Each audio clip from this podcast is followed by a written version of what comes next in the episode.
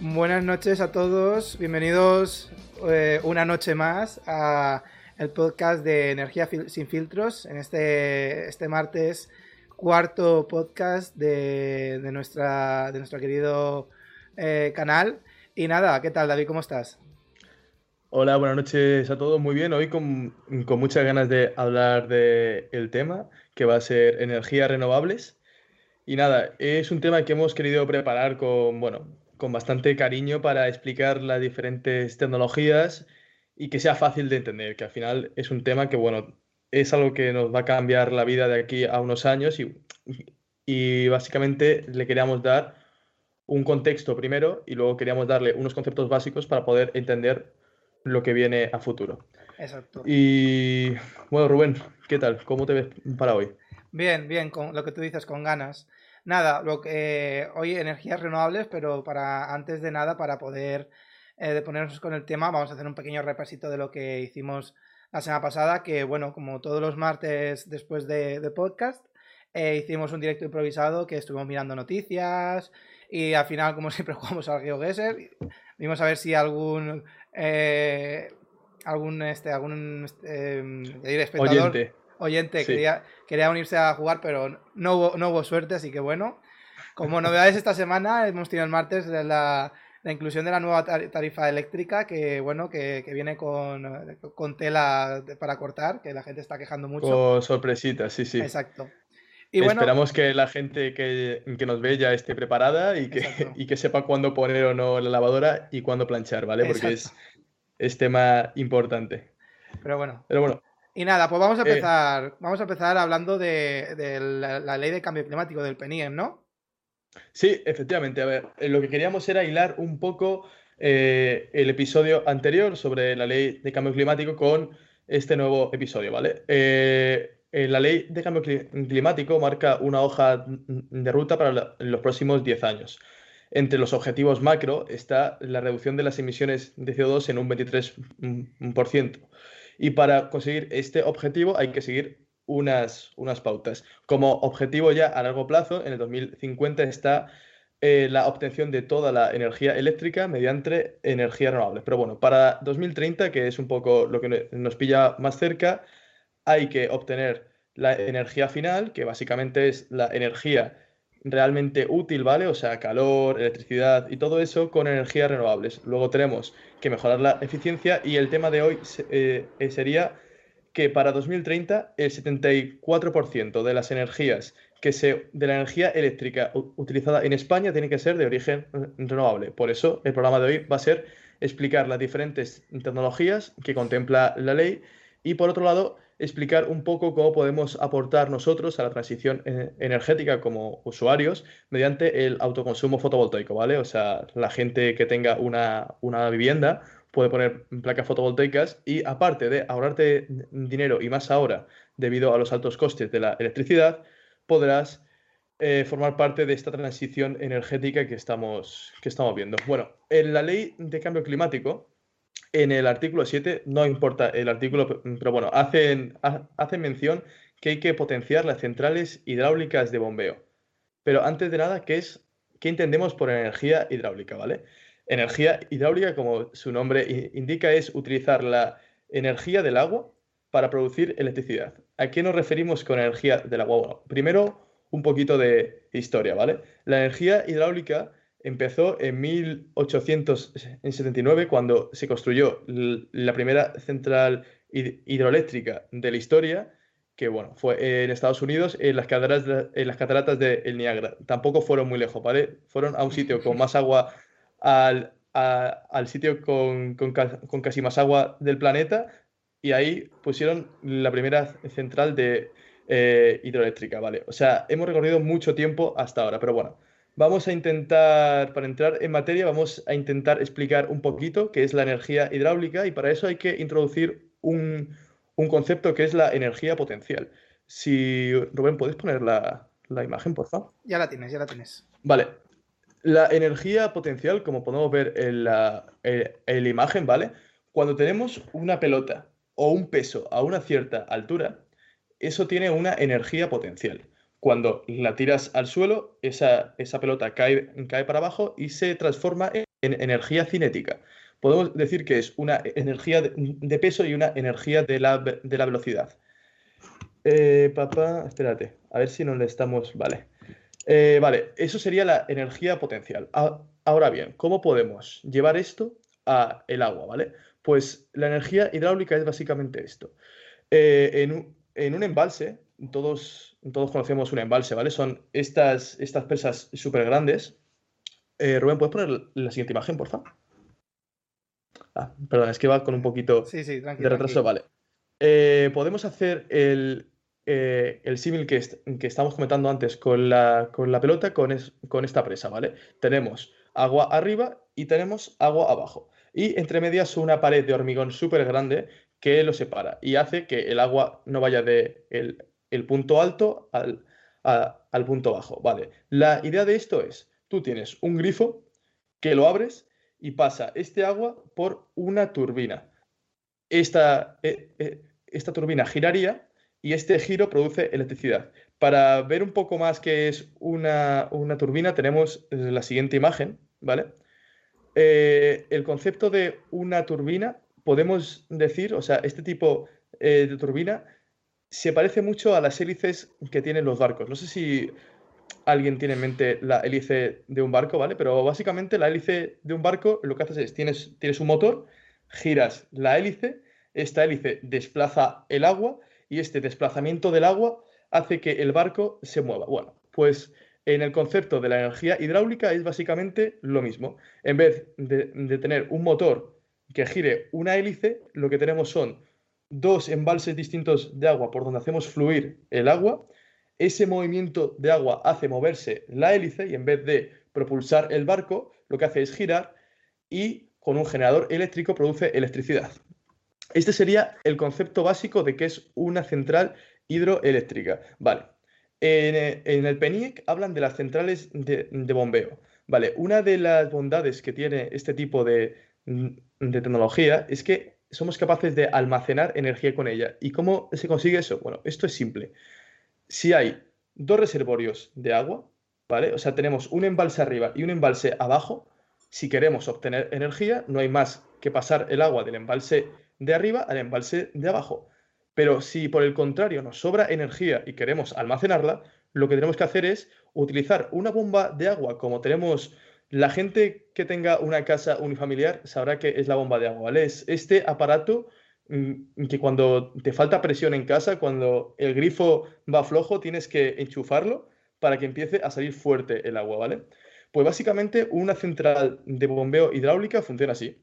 Cuando tenemos exceso de energía en la red, cuando queremos almacenar energía, lo que hacemos es enchufar nuestro motor de agua, nuestra bomba de agua, y subimos el agua arriba. Cuando queremos obtener energía de la red, eh, cuando queremos obtener energía, lo que hacemos es abrir un grifo baja, movemos una turbina y obtenemos electricidad. Y esto es un ciclo cerrado, ¿vale? O sea, esta es la forma más simple que actualmente tenemos para almacenar energía. Vale, ahora vamos a hablar un poco de las ventajas y las desventajas de la energía hidráulica. Como, como ventaja, desde, bueno, como ventaja, eh, esta, esta, esta, esta tecnología es que tiene la capacidad de almacenar y de, de producir gran cantidad de energía, ¿vale? O sea, imaginaros un embalse súper grande entero, lleno de agua. Todo eso es energía que se puede generar. Y otra de las ventajas, que es la operabilidad de esto, ¿vale? ¿Qué, qué, hablamos en energía de operabilidad?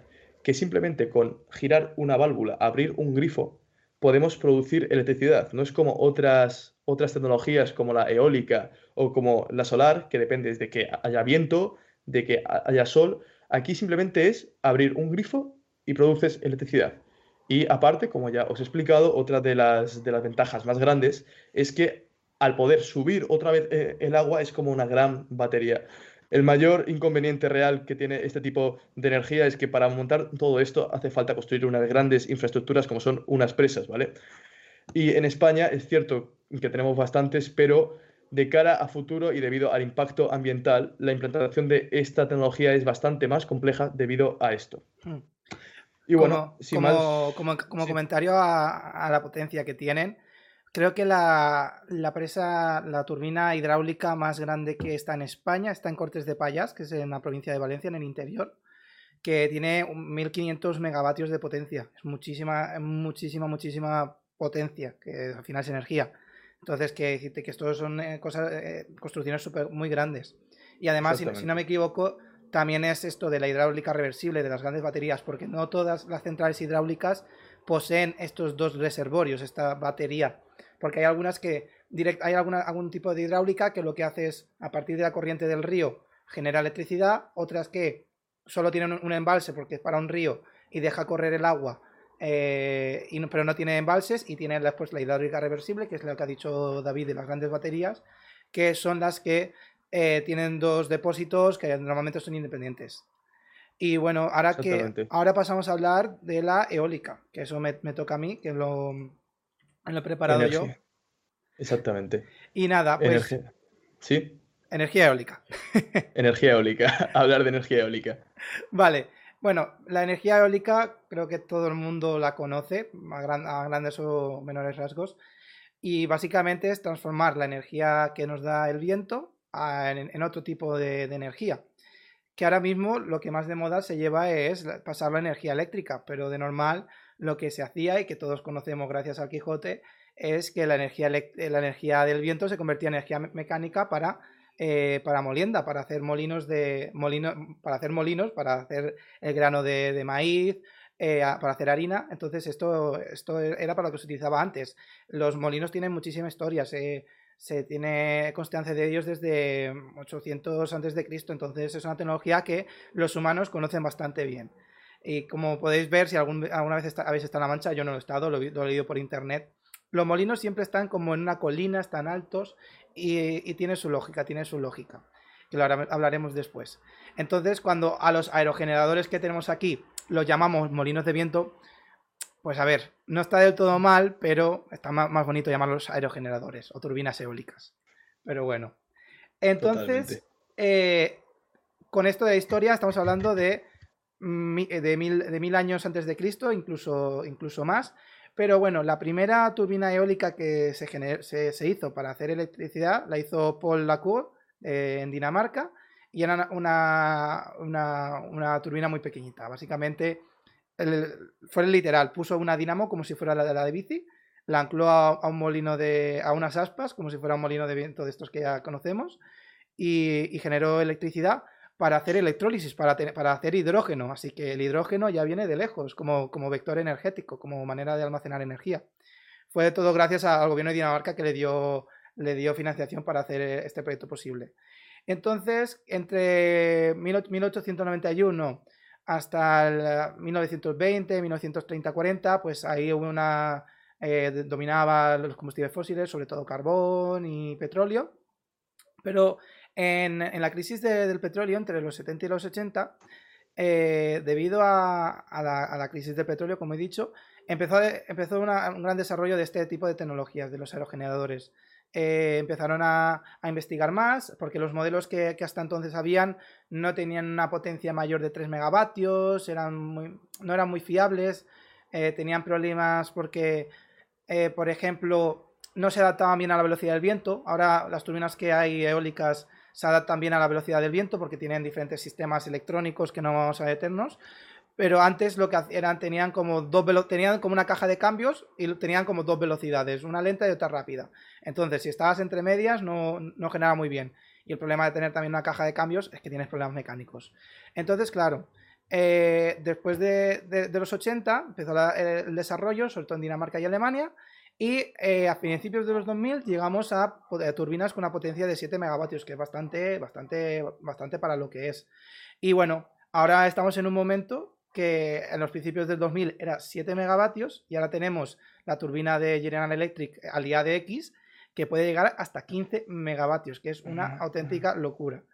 Que después os pondré una foto para que veáis lo, lo grande que es. Entonces, y también hemos pasado de tener, tener las turbinas instaladas en las montañas, en los sitios altos, eh, como, como hacían en La Mancha, que es donde más viento había, a tenerlas en, en mar, que se llaman los parques eólicos marinos, o en inglés offshore. el offshore. Exacto. Y entonces vamos con el funcionamiento, que es súper sencillo. Básicamente tenemos unos álabes que, están aquí, voy a señalarlo con un puntero eh, láser, eh, que lo que hace es que le, llega, le llega aire y eh, mueve, mueve la hélice, mueve la hélice, que la hélice está acoplada a un eje que está de, normal antiguamente y ahora un poco a una caja de cambios y lo que hacía es ponerte a la velocidad necesaria para que el generador genere la frecuencia que hay, en Europa, que son 50 eh, hercios. Claro, pensaba que de normal, una estimación que yo he calculado, por que he por encima, no calcula, he pensado, como una, un aerogenerador a lo mejor tiene 30, entre 30 y 60 vueltas por minuto, RPMs. Entonces, nosotros para generar electricidad, el generador tiene que estar a una velocidad de 1500 RPM. Por, por, eso se necesita la caja de cambios, no en todos los modelos, pero como, como ámbito general, pues eso. Y además, como curiosidad, eh, este tipo de turbina, que es la de eje horizontal, puede girar, puede girar eh, dependiendo de la dirección del, viento. No, no, puede girar 360 grados, pero tiene cierto, cierto ángulo de maniobrabilidad.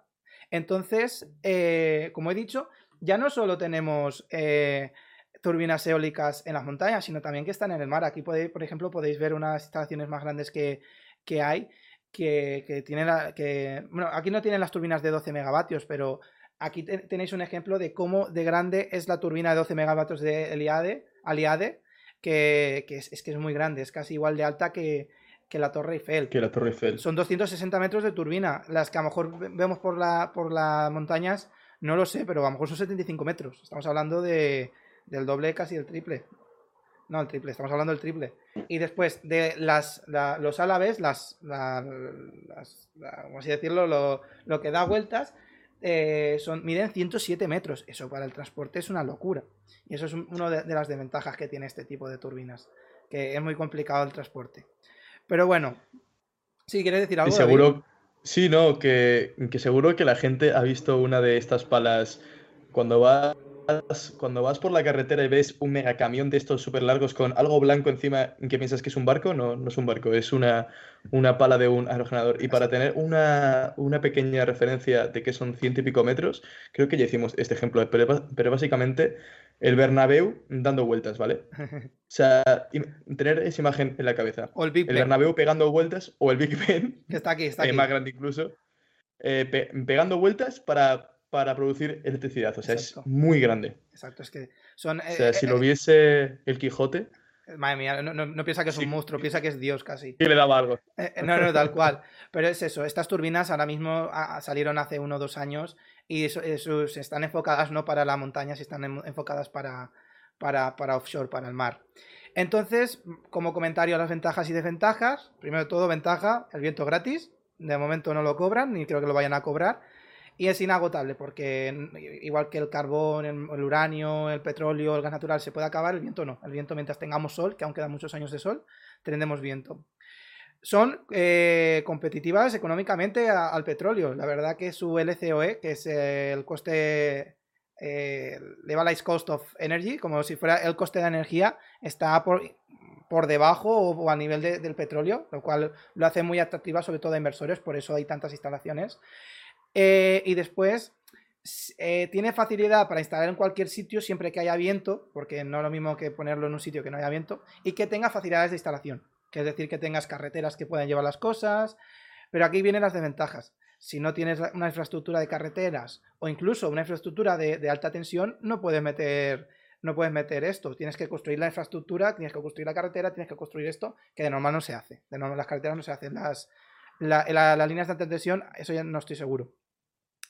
Y más cuando nos, cuando nos vamos al mar, ¿vale? O sea, pensar que eh, la eólica offshore, al final, está montando parques eólicos en mitad del mar. O sea, toda la, ingeniería, todos los recursos que hay que, que, que, movilizar para llevar un aerogenerador y luego esa electricidad, llevarla a tierra y luego de la tierra a tus casas, o sea, todo eso que hay que montar, eso es uno de los pequeños inconvenientes que tienen, pero como dice Rubén, al final esto, al ser económico, al ser viable, barato comparado con viable, porque al final en todo este esta implantación de las, de las tecnologías hay que ser serios. Si no sale rentable, ninguna tecnología va a, triunfar. Y luego vamos a verlo con, con, dos ejemplos, pero vamos, Eso sería como la idea general de las energías renovables, ¿vale? Que ha costado mucho meterlas, no porque no le gustase a la gente, no porque la gente no creyese e-, en ellas, sino porque ha hecho falta muchas mentes pensando para ver cómo eso que era antes hiper caro, a día de hoy es bastante rentable, de hecho más rentable que poner una planta de gas o una planta de carbón. Totalmente.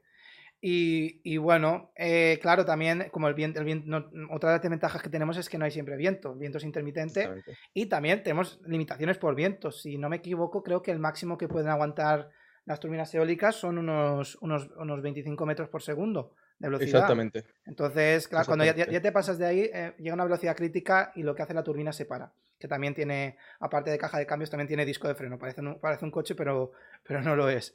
Eh, y después, claro. Sí, sí, perdón. Bueno, luego en plan comento una, curiosidad de cómo se elige la posición para, los parques eólicos. plan, termina y, luego lo comento. Ok, y el último inconveniente y eh, desventaja, y comentas eso, es básicamente es el impacto ambiental que tiene. Como, como la, hidráulica, la hidráulica, pues todos conocemos las típicas imágenes de cuando hay sequía y de repente aparece el campanario de un pueblo en mitad de, un embalse, pues se, reventaron pueblos para, para hacer hidráulica. En este caso no, no, se, no, hay que desalojar pueblos, sino lo que pasa es que terrenos eh, no sensibles medioambientalmente, sino que a lo mejor eran em, o estepa o, montañas sin árboles, eh, tienes de repente el aerogenerador. Entonces está siempre el problema de las aves, que hay bastantes aves que se chocan, y últimamente he visto con murciélagos, que también empieza a ser una cosa preocupante por lo que veo, y entonces también tienes el problema de que tienen bastante ruido, si queréis, si tenemos después tiempo, puedo enseñar un vídeo de un loco que se subió dentro de una turbina eólica en marcha para que veáis la cantidad de ruido que tiene. Y después también otro, el último de, la última desventaja es el impacto visual, que pues em, ver la turbina ahí, pues no, ver la turbina encima de la montaña, pues queda raro, pero yo le tengo cierto gusto, honestamente. No sé, me, hace, me hace gracia, me es curioso ver de repente el mamotro, ese dando vueltas, la verdad. De hecho, hubo bastante, bastantes estudios para elegir el color de, los aerogeneradores, porque claro, o sea, al final el blanco no es un color eh, natural, ¿vale? O sea, los materiales con los que, se construye son, son grises, muy oscuros, pero claro, yo creo que, que pensaron bien, en plan, si hay un monstruo gris pegando vueltas, yo creo que impacta bastante más que algo blanco. Yo creo que fue uno de los motivos, o sea, el blanco es como el color que menos afecta a la gente a nivel visual y es uno de los motivos por los que es ese. Y una cosita más comentando las, las desventajas que, que decía Rubén referido al tema del viento, para poner un parque eólico, ¿vale? O sea, no vale con ir a un sitio y ver que hay viento, como ha dicho Rubén, o sea, tiene que haber mucho viento. Y un viento muy bueno, muy especial, o sea, tiene que ser un viento que sea muchas horas al año y que sea bastante uniforme, que no sea racheado, ¿vale? O sea, no vale los que hayáis ido a Tarifa, eh, eh, sabéis que el viento a veces va de golpe, eso viene fatal. Y para poner un parque eólico tú tienes dos, dos opciones. O lo pones al lado de otro parque eólico, que ya sabes que alguien, alguien al menos ha puesto la pasta para, para ponerlo ahí, u otra opción es poner un medidor de viento durante tres años y después de tres años ahí ya puedes decidir si metes la pasta o no para poner un aerogenerador, ¿vale? O sea, eso es uno de los problemas que, tiene la eólica, que no es como la solar, que bueno, tú sabes que el sol va a salir todos los días, ¿sabes? Y bueno, más o menos sabes que en el País Vasco va a haber más, eh, nubes y que en Cáceres va a ser mejor, pero mm. la eólica es bastante complejo por eso. Y, es bastante curioso eso, no, eh, sabía que, que estar tres años midiendo, madre mía. Pues Entre uno y tres años, sí. Madre mía, pues, pues, pues nada, pues así como, como dato curioso. Y nada, mira, aquí tenéis una foto del transporte de, en, Reino Unido de, de, palas de, aerogenerador que ocupa el pueblo, vamos. Y esta no, y, esta creo, así a bote pronto diría que son 30, 40 metros como mucho, que no son grandes, comparadas con la, con la que hemos comentado antes. Y bueno, pues una vez explicada la eólica, voy a comentaros sobre la energía solar térmica, que es la que yo he dicho siempre que me gusta, porque, no sé, todo esta, como veis, esta foto es bestial. Es una instalación enorme, eh, ocupa muchísimo tiempo, pero es un desierto, así que, por así decirlo, no, no está molestando ni a nada ni a nadie. No, no molesta a nadie, ¿no? Exacto.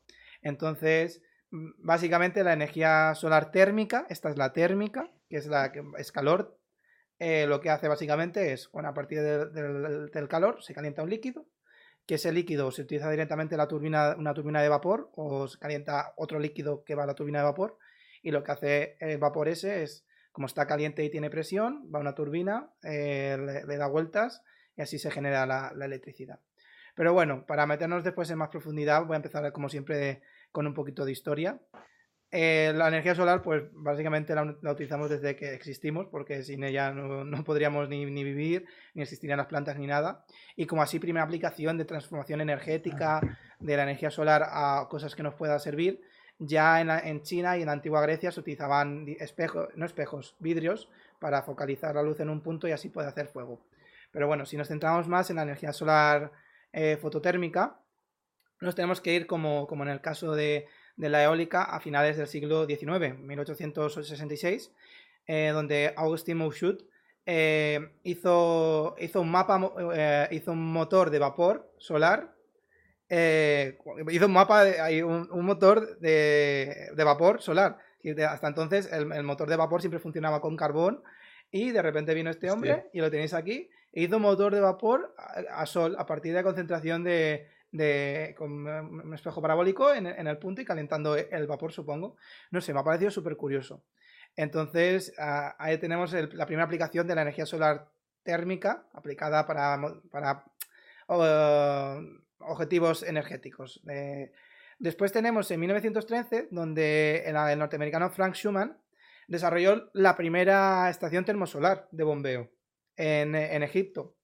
Eh, como podéis ver, estas estructuras se parecen bastante a las que tenemos actualmente, no, no, difieren mucho de las que tenemos. Totalmente, son muy parecidas. ¿eh? Y esto estamos hablando de año 1913, a principios del siglo XX. Y nada, pues este hombre, este hombre de aquí se encargó de hacer esta instalación para bombear agua en, Egipto, 55 caballos de, vapor, eh, como aparece en internet, y nada, 5 reflectores de 60 metros de largo, bastante, bastante grande ya, la verdad.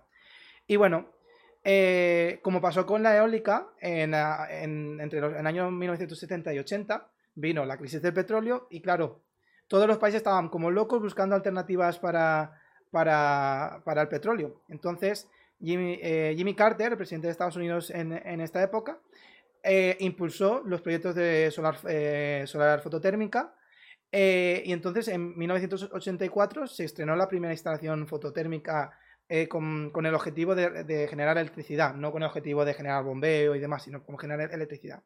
Y después, poco a poco, después de, esto, como la eólica se fue desarrollando poco a poco, diseñando diferentes modelos eh, y hasta, hasta hoy en día. Y bueno, vamos a empezar con el funcionamiento. Aquí, básicamente, eh, lo que he dicho, tenemos una... para que me salta la diapositiva. tenemos una luz solar que se refleja en un, en un espejo, en un heliostato, y eh, se va el reflejo a un punto o a una línea específico que lo que hace es calientas un líquido, en este caso se, trata de una central de receptor central, ¿vale? En el que tenemos espejos que están eh, enfocados a, la torre y la luz solar va, eh, se refleja hasta, hasta el punto este, que es donde es el receptor de luz, donde calientas un líquido que puede ser aceite, puede ser sales fundidas, que es una cosa bastante curiosa, o puede ser directamente agua para generar vapor y llevarlo a la turbina. Pero en este ejemplo han utilizado tanques, eh, eh, han utilizado sales, sales fundidas. ¿Y por qué se utilizan sales fundidas? Porque eh, al contrario con la fotovoltaica, que es la que se genera electricidad directamente a partir del sol, tú aquí lo que podemos hacer es almacenar estas sales fundidas y utilizarlas durante la noche. Entonces, así por así, por así decirlo, eh, la, eh, viabilidad de este proyecto económicamente aumenta porque estás generando electricidad durante todo el día, no solo estás eh, generando electricidad desde las 9 hasta, hasta las 6. Entonces es bastante curioso. Pues bueno, tenemos el líquido de sales que se va al depósito de sales calientes y va un intercambiador de calor, básicamente pues un sitio, un, radiador, para que lo entendamos todos, un radiador. y este radiador lo que hace es transmitir este calor a un líquido que es, que es agua lo convierte en vapor, vapor sobresaturado, eh, saturado, eh, no, vapor sobrecalentado, perdón, y lo que hace eso mueve una turbina, que mueve un generador, y después nos llega a nosotros la electricidad. Esto como conocimientos sencillos de solar térmica. Sol, calienta líquido, que calienta líquido o va directo a la turbina, o calienta otro líquido que va a la turbina y tenemos electricidad. Pero la cosa está que solar térmica no solo tenemos las, que a mí me gustan, las de torre, central, receptor central, sino que hay, otros tipos más que los tenemos aquí abajo a la derecha. Primero de todo, tenemos el que he dicho que, se parece mucho al del señor Franz Schumann, que son los cilindro parabólicos, o también concentrador solar cilíndrico, eh, cilíndrico que eh, en, vez de concentrar todo el sol en un punto, lo concentra en esta línea, ¿vale? Después os pondré una foto de, cómo son las estaciones de verdad y lo podréis ver mejor y os lo explicaré. Básicamente, el sol refleja y va, a esta línea donde se calienta aceite, sales o vapor. Eh, tengo que decir, que se me olvidó decirlo aquí, que de normal eh, estos heliostatos se mueven con el sol, van buscando siempre el sol.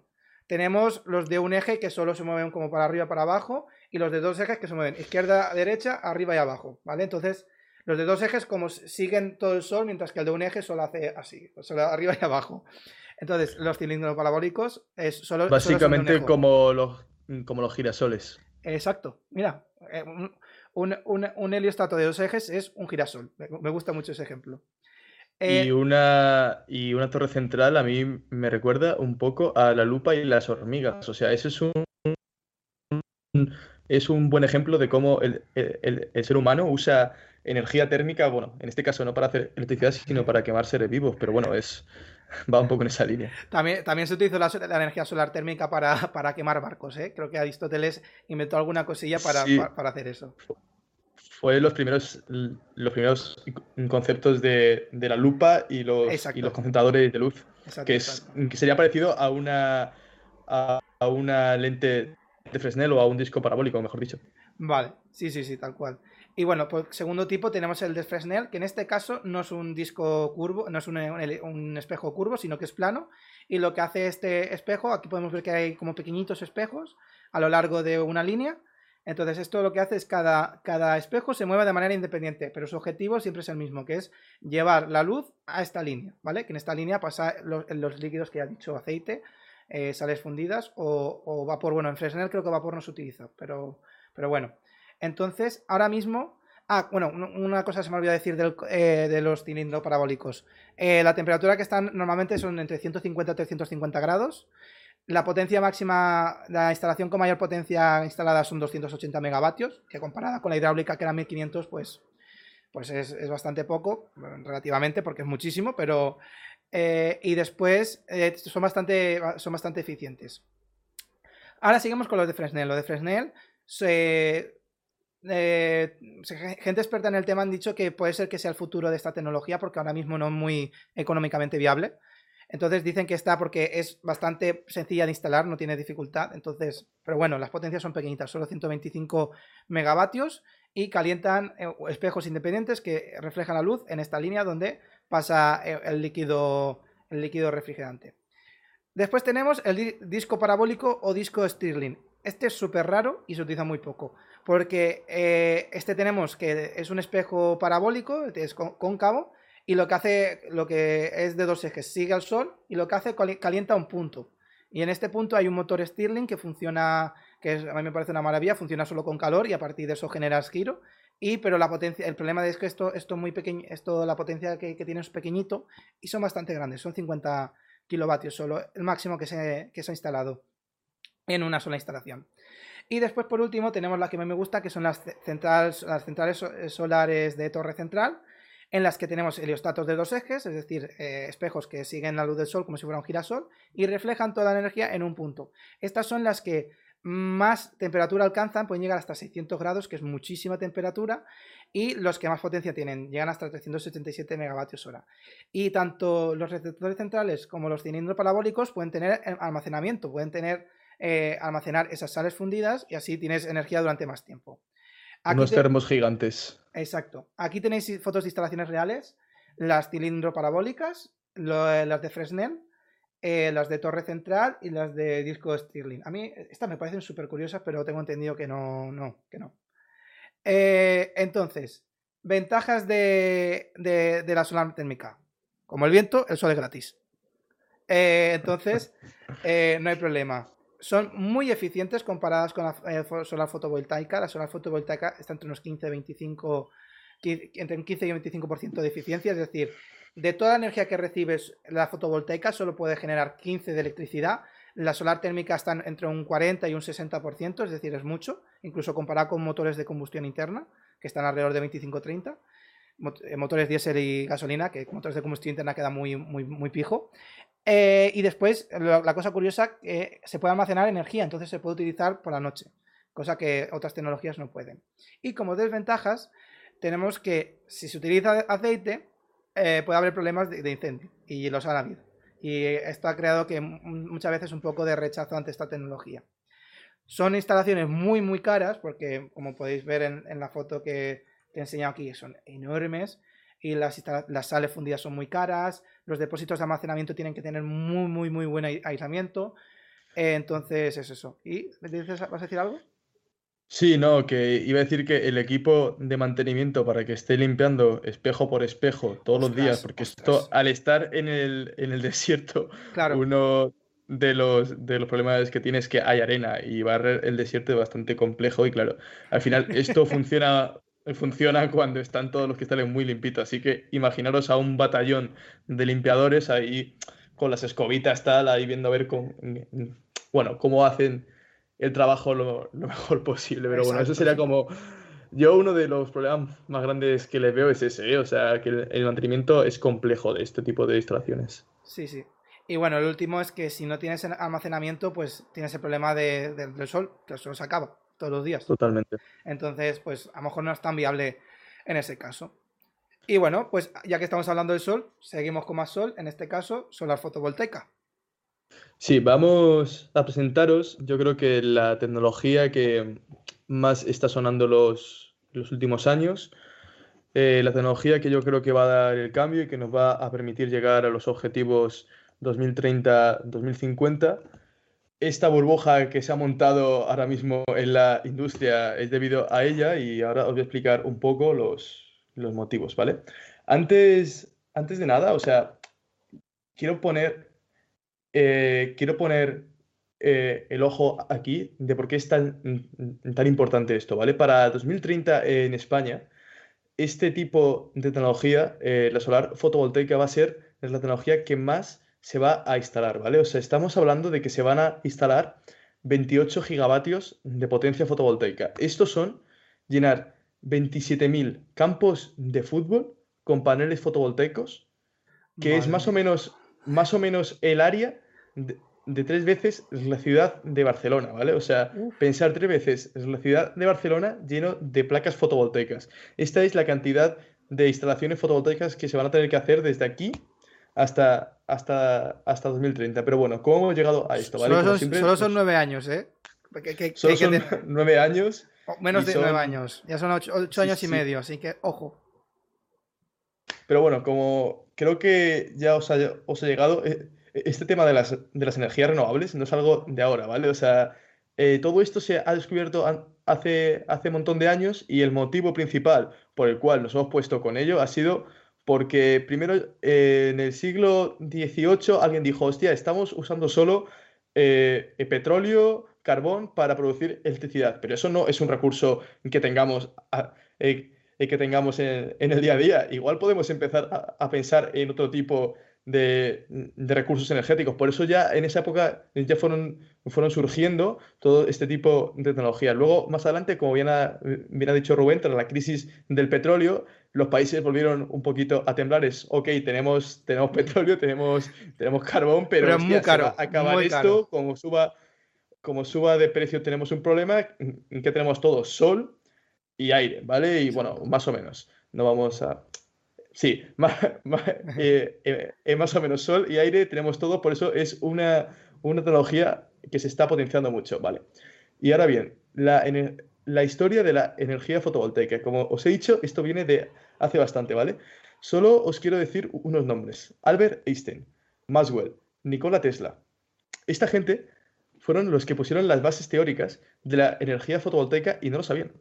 Eh, los que sepan algo de, física les sonará el efecto fotoeléctrico. Bueno, pues este es el fundamento teórico que no vamos a, explicar hoy, pero bueno, es, es el fundamento teórico eh, en el que se basa toda esta, toda esta tecnología, ¿vale? Para poner un poco fecha sobre la mesa, eh, la primera célula fotovoltaica se hizo en 1946, de la mano de Russell Hall, no sé si lo he dicho bien, pero bueno. Y las primeras aplicaciones que se han dado a esta, a, esta tecnología, los que estéis un poco puestos en tema de la NASA y tal, tema de transportadores, sabréis que los, que los satélites utilizan paneles fotovoltaicos. ¿Cuál es el, cuál es el, motivo principal de esto? Básicamente es porque en el espacio, eh, ¿cómo te alimentas con energía? Y dijeron, hostia, si, si conseguimos que los satélites estén orbitando alrededor del Sol y tenemos algún tipo de, de, en plan tecnología que, sepa, que sea capaz de captar esa energía para producir electricidad, es perfecto. Bueno, pues ahí tenéis el inicio de, la energía fotovoltaica y fue cómo se empezó a, potenciar este tipo de, tecnología gracias a la, carrera espacial. para poner... No, como, curiosidad, otra cosa que también empezó la NASA y se está empezando a desarrollar las pilas de hidrógeno, que eso hablaremos en el próximo podcast en dos semanas, que también empezaron en la NASA y ahora parece que, vienen fuerte. Totalmente. Eh, al final es esto, o sea, hay algunos que empiezan con algo para temas muy específicos, como mandar a gente al espacio, y luego ya eso va llegando un poco a, los terrestres, mejor dicho. Eh, para, poner un poco números, ¿vale? O sea, cada, eh, en esa época, cuando se mandaban los satélites al espacio, el, coste de la energía fotovoltaica era del orden de 250 euros el, el vatio pico. Es 1.250 veces más que a día de hoy. O sea, eso es uno de los motivos. O sea, esta, esta, esta tecnología es bastante compleja de, construir, ¿vale? A nivel estructural hace falta muchos procesos. Y por eso fue tan cara, por eso se han hecho tantos esfuerzos por, por abaratarla y ese es el único motivo por el cual va a triunfar en los próximos años, porque han bajado el coste más de mil veces desde cuando se empezó a utilizar para temas ya algo más, más serios. Bueno, luego, eh, en plan, siguiendo por la historia, en 1966 fue la primera central fotovoltaica que se instaló, ¿vale? Fue en, en Ogami, Japón, que esto es bastante curioso, pero esta central fotovoltaica alimentaba un faro, ¿vale?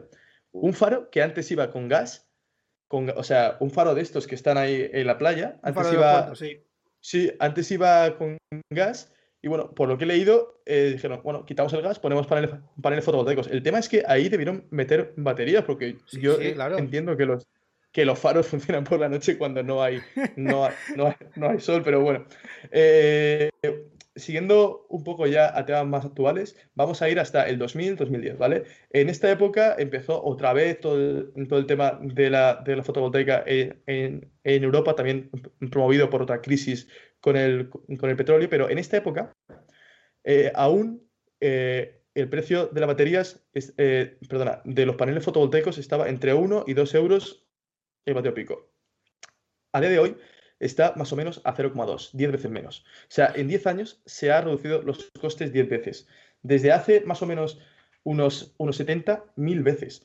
O sea, la bajada de precio de esta tecnología ha sido exponencial y creo, o sea, creo que es la idea con la que, con la que os quedéis de por qué está en plan triunfando esta, esta, esta, tecnología y de hecho a día de hoy creo que no tiene un competidor en, en temas costes. Ahora voy a intentar hacer una cosa que es explicaros cómo funciona un panel fotovoltaico, ¿vale? O sea, es algo que a nivel... Muy complicado, es muy complicado. Universidad y, máster no lo explican, estamos igual 3, 4 asignaturas, pero se me ha ocurrido un ejemplo que igual funciona. Eh, Rubén, ¿me pones la imagen, por favor? Ya está. Vale. A ver, eh, no hace falta que entendáis esta imagen. Todo, todo tuyo, artista. Apáñate tú.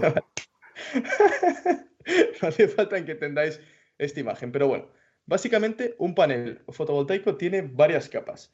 Nos van a dar igual las capas. Vamos a entender esto como energía hidráulica. Como hemos explicado antes, tenemos un reservorio arriba, un embalse arriba y un embalse abajo, que si abres un grifo, baja el agua y se, y, se produce e-, electricidad. Vamos a quedarnos con esta imagen aparte. Eh, en plan, pensemos que la N es el embalse de arriba y la P es el embalse de abajo, ¿vale? Y hay una capa verde entre medias que lo vamos a, llamar grifo. Cuando llega la luz, los paneles fotovoltaicos tienen una, peculiaridad que son capaces de abrir el grifo y dejar pasar el agua desde la N hasta la P. En caso de paneles fotovoltaicos no va a ser agua, va a ser electricidad, van a ser electrones. Lo que se consigue con la, con la luz, o sea, al igual que en la termosolar, se usaba la luz para, calentar algo. En el caso de la, fotovoltaica se usa la luz para hacer una reacción electromagnética, ¿vale? En los materiales de dentro, que con un símil muy simple es básicamente que pasamos la electricidad de el punto A al punto B porque abrimos un grifo, así puede circular la electricidad y, y en plan cargar una bombilla o lo que sea. Eso sería una explicación muy rápida, muy sencilla. No nos queremos meter en materia con esto. Ya habrá un día solo para energía fotovoltaica donde intentaremos explicar esto un poco más al detalle, pero creemos realmente que no es necesario eh, para entender un poco la importancia de esto. Porque a, donde voy es, ¿por qué la energía fotovoltaica? Hemos visto que hay un montón de tecnologías disponibles, pero bueno, yo creo que la mayor ventaja que tiene, aparte de que actualmente los costes son muy bajos, es la facilidad. O sea, todos hemos tenido una, una, una, calculadora Casio en la cual tenías un panel fotovoltaico que te alimentaba eh, la calculadora. Eh, si, os, si os fijáis un poco, cuando vais a pagar la zona azul en el centro, las máquinas tienen encima un panel fotovoltaico. Sea, es una fuente, es una, una, tecnología que te permite usar una fuente de energía como el sol de forma fácil y sencilla, sin montar grandes estructuras para, para eh, grandes estructuras como los embalses, sin montar grandes molinos, sin montar grandes torres en mitad del desierto con espejos. Es simplemente un panel, ¿vale? Que, mm, que tú lo pones, da la luz, pones algo que cargue y lo carga. Magia. Para mí, ya está. O sea, es, simplemente la, eh, la mayor bondad que tiene esta, esta, esta tecnología. Ahora bien, ¿cuál es el inconveniente? ¿Cuál es el problema y cuál, y en plan, por qué no se está poniendo en eh, las placas fotovoltaicas por todo España, por todos lados? Porque por la noche no hay luz, no hay, no hay sol. Por lo cual hace falta algo para darnos energía por la noche. Y ese es, yo creo que el, la mayor dificultad que hay actualmente. ¿Cómo solventamos todo eso? Aparte, otro problema que tiene la energía fotovoltaica es que cuando hay nubes, cuando hay cualquier tipo de, de, suceso climático que afecta a la irradiación solar, a la cantidad de luz que da a las placas, baja mucho la energía que podemos extraer de ellas. Yo creo que ese sería un poco el resumen. Ventajas que son fáciles de instalar, que son baratas que cualquier persona puede ponerse unos paneles eh, fotovoltaicos en casa, que usas energía renovable e inagotable. Y la mayor desventaja es eso, que tú no, no lo puedes controlar. Puedes predecirlo. Lo predecimos bastante bien, o sea, tú sabes a qué hora va a estar el sol hora a hora, pero no sabes predecir el, clima a dos semanas. Y ese sería un poco el resumen de las, de las tecnologías convencionales. Y ahora os queríamos mostrar una pequeña herramienta, ¿vale? Que se llama PBHist, no sé si lo he dicho bien esta vez. PBHist. PBHist, vale. Es una herramienta que ha hecho la Comisión Europea para que la gente pueda calcular cuál es la producción fotovoltaica que podría extraer de, su casa de forma muy, muy simplificada, ¿vale? Y vamos a explicaros un poco cómo, cómo funciona, ¿vale? Rubén, ¿dónde quieres ir hoy? Es bastante intuitivo. vamos, vamos, a empezar por Barcelona y después nos vamos para el sur, para ver qué tal. Venga, Vamos a ver.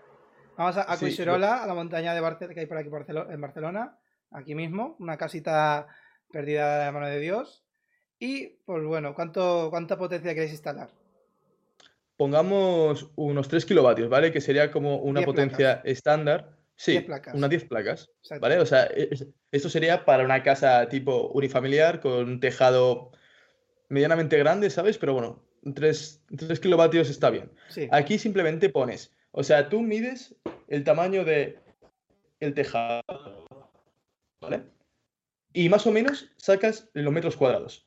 Los divides entre la superficie de los paneles y sabes cuántos paneles te entran. Cada panel tendrá unos, unos, unos 300 kilovatios, bueno, o si no, te miras la, hoja de, los paneles y ves qué potencia te entra. Una vez sabes la potencia en, que te entra, te metes en este enlace, es PVGIST. Buscas y PVGIS. ¿Para qué? PPVGIS. No, PPV, PV, PV. ah, no, o PPV, no lo sé. PV, si buscáis PVGIS, sale, sale, no, sale la. Sale, eh, voy a. No, no, lo, lo, hago en directo y lo que lo ve todo el mundo. PVGIS. Exacto.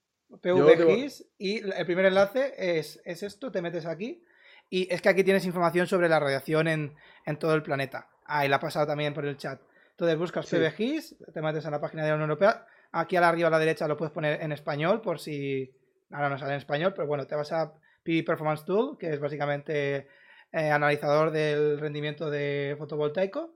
Te metes aquí y aquí sí que se puede poner en español, que lo pones aquí arriba entonces ya sencillito y para toda la familia. Y primero de todo, ¿qué ponemos? Seleccionamos ubicación. Como he dicho, vamos a seleccionar Coixerola, que es la montaña que está cerca de Barcelona. Ponemos 3 kilovatios, que más o menos los paneles están entre 250 vatios y 400, 500, pero los precios son muy grandes. Entonces, los, tipos son 300, 300 eh, vatios eh, pico, que esto de vatio pico significa cuando el sol está justamente encima a tope.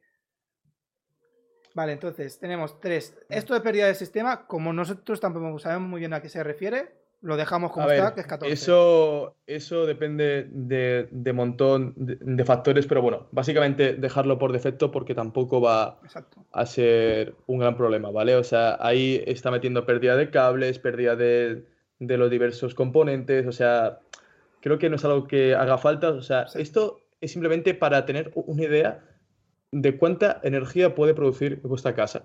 Simplemente. Exacto. Y bueno, como va, como va a ser nuestra casita que tenemos en mitad de Coixerola, pues va a ser integrada en el edificio porque la vamos a poner en el tejado. Exactamente. Entonces, de normal, un tejado o es plano o es o está un poquito inclinado. Eh, Pongamos unos, unos 15 grados más o menos. Sí, 15 grados es un tejado un, poquitín inclinado. Entonces, eh, es eso. Y el azimut es básicamente la orientación del panel. A ti lo que te interesa es que reciba el máximo número de horas de sol.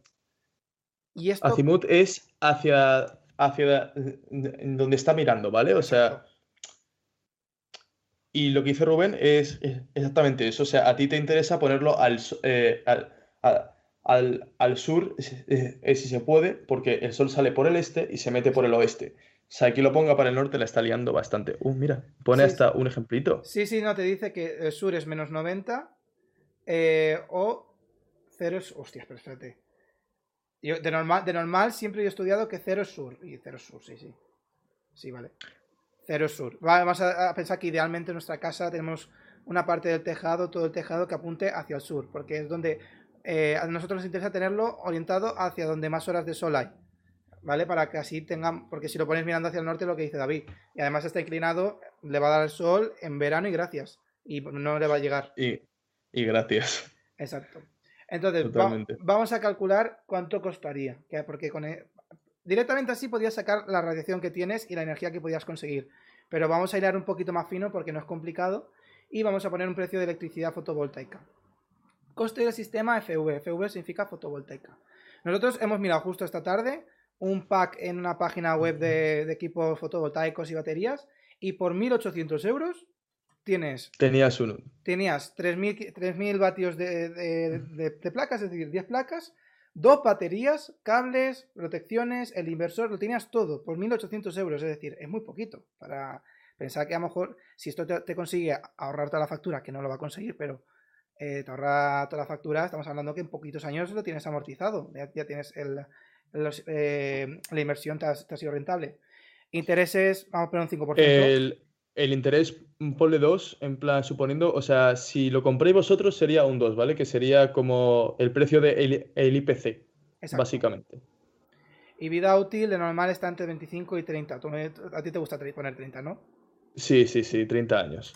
Digamos que sí, a ver, también esto es bastante complejo de, saber porque todas las instalaciones fotovoltaicas, pocas tienen más de, más de 10 años, ¿sabes? O sea, igual duran 15 y no lo sabemos aún, pero bueno, digamos que son 30 años, ¿vale? Que son eh, la garantía poco que dan los, las de principio de siglo, fabricantes. Las de principio de siglo XXI están ahí, así que. Claro, claro, sí, sí, sí, pero. Yo quiero ver eso, ¿eh?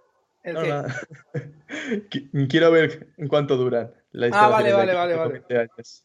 Vale, pues mira, tenemos ya el cálculo. Y yo creo que lo que, más, lo que más nos interesa es producción anual.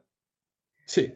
Entonces, tenemos que para una instalación de 3 kilovatios pico, es decir, 10 eh, paneles de 30 vatios pico, al año hacemos 4.120 kilovatios hora. Una casa normal consume entre 3.000 y 4.000. Así que ya lo tenemos. Y además tenemos baterías. Esta instalación básicamente sería capaz de cubrir toda la energía que te hace falta durante el año. Ahora, una, cosa, ¿vale? O sea, ya esto nos está metiendo un poco en, detalle, ¿vale? Pero si a ti te sobra energía fotovoltaica, uh, lo, que hace, lo que hace una comercializadora, que es la, que la empresa a la que tú le pagas la luz, es que te compra a ti la electricidad. El, el precio al que te lo compra es bastante barato, pero bueno, ya es un depósito de dinero que vas a ir almacenando, ¿vale? Pongamos un ejemplo. En junio estamos consumiendo unos 300 kilovatios hora, ¿vale? Y nos estarían sobrando unos 170 según la graficación, bueno, es lo que salga más o menos. Pues los 170 que te van a sobrar, se lo vas a vender a tu, a, tu comercializadora y ella te va a pagar a ti. Bueno, y nunca te llega a pagar dinero, ¿vale? O sea, básicamente te, te descuenta parte de la factura. Ahora bien, cuando se produce electricidad es las horas a las que más se está pagando por la electricidad. O sea, los que sigáis un poco esto, sabéis que a día de hoy, los que estén con, con PVPC, o sea, no pongáis la, lavadora entre semana porque os van a crujir, ¿vale? Esto os puede servir para que poner la lavadora entre semana os salga más barato que los fines de semana. Abajo hay un valor, bueno, si quieres comentarlo, Rubén. Ah, el, coste de electricidad. Voy a hacerle zoom para que la gente lo vea. Eh, básicamente, esto es el, lo que he comentado antes, el LCOE. Es, esto es un indicador que se utiliza para ver, para comparar tecnologías, saber qué es lo que te cuesta cada kilovatio de, generarlo, pues considerando la inversión, el mantenimiento, e incluso reciclaje y la, amortización.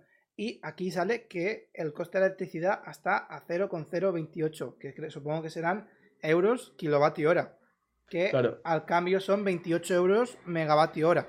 Cuando ahora mismo por el PVPC estamos pagando 130. Exacto. Esto significa que la electricidad que vas a, consumir tú de los paneles fotovoltaicos te va a, costar 28 euros. Bueno, 28 céntimos. No, perdona, 2,8. No, no, 28 céntimos, 28 céntimos eh, eh, kilovatio hora, sí. Eh, en vez de, lo que estarías, de, lo que estarías pagando. Exactamente. ¿Estás pagando, ¿Estás pagando 2,8 céntimos? No, en vez de estar. Son 12. son, son, eh, son eh, ¿qué decirte? Si, si, fuera esto. Sí, David. ¿Seguro? si, es 1 es 1000. Si, si, si es 0,1 son 100. Entonces estos son 28. Sí, sí. Madre mía, qué lío, los ingenieros, ¿eh? Mira, mira qué listos que son. Perdona, perdona, perdona.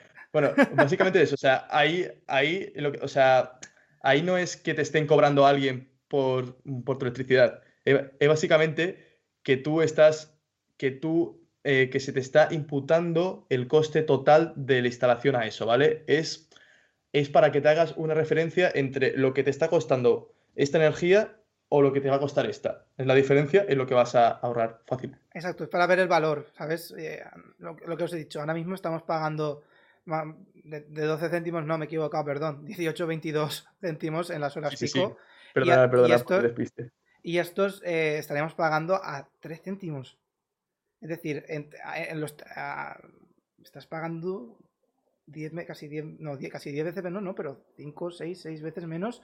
Es decir, esto se te amortiza en nada. En, que haga la inversión, esto se te amortiza en nada. Y, y además tienes la satisfacción personal de decir, lo estoy generando 100% renovable, tengo certeza 100%, no, no me tengo que fiar de, alguien que me cobra precio de oro energía renovable. Lo estoy generando en mi casa, es decir, no estoy teniendo, no está habiendo pérdidas en las líneas de transmisión y distribución. Y, chico, que a lo mejor incluso lo puedes instalar tú.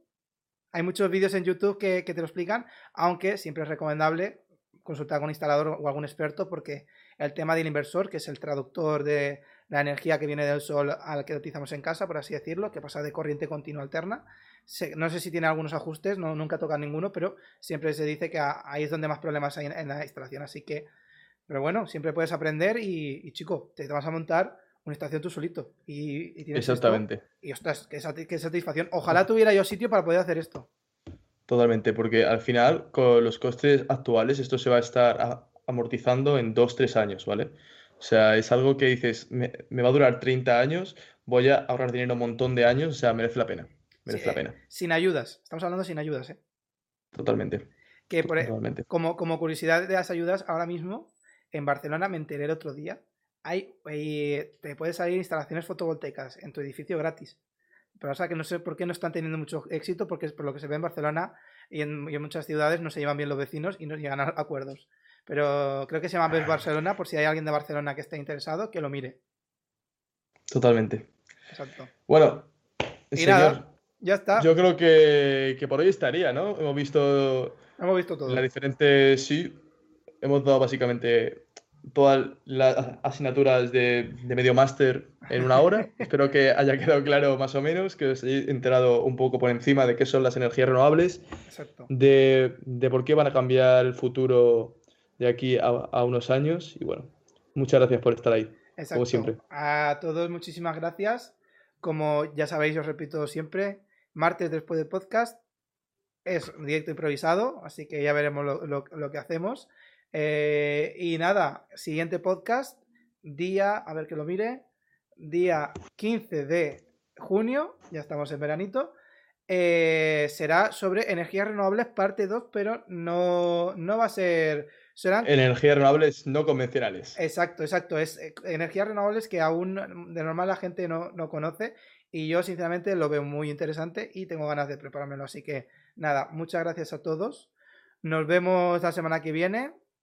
Seguidnos en Instagram, en LinkedIn y en Spotify. Y muchas gracias. Buenas noches.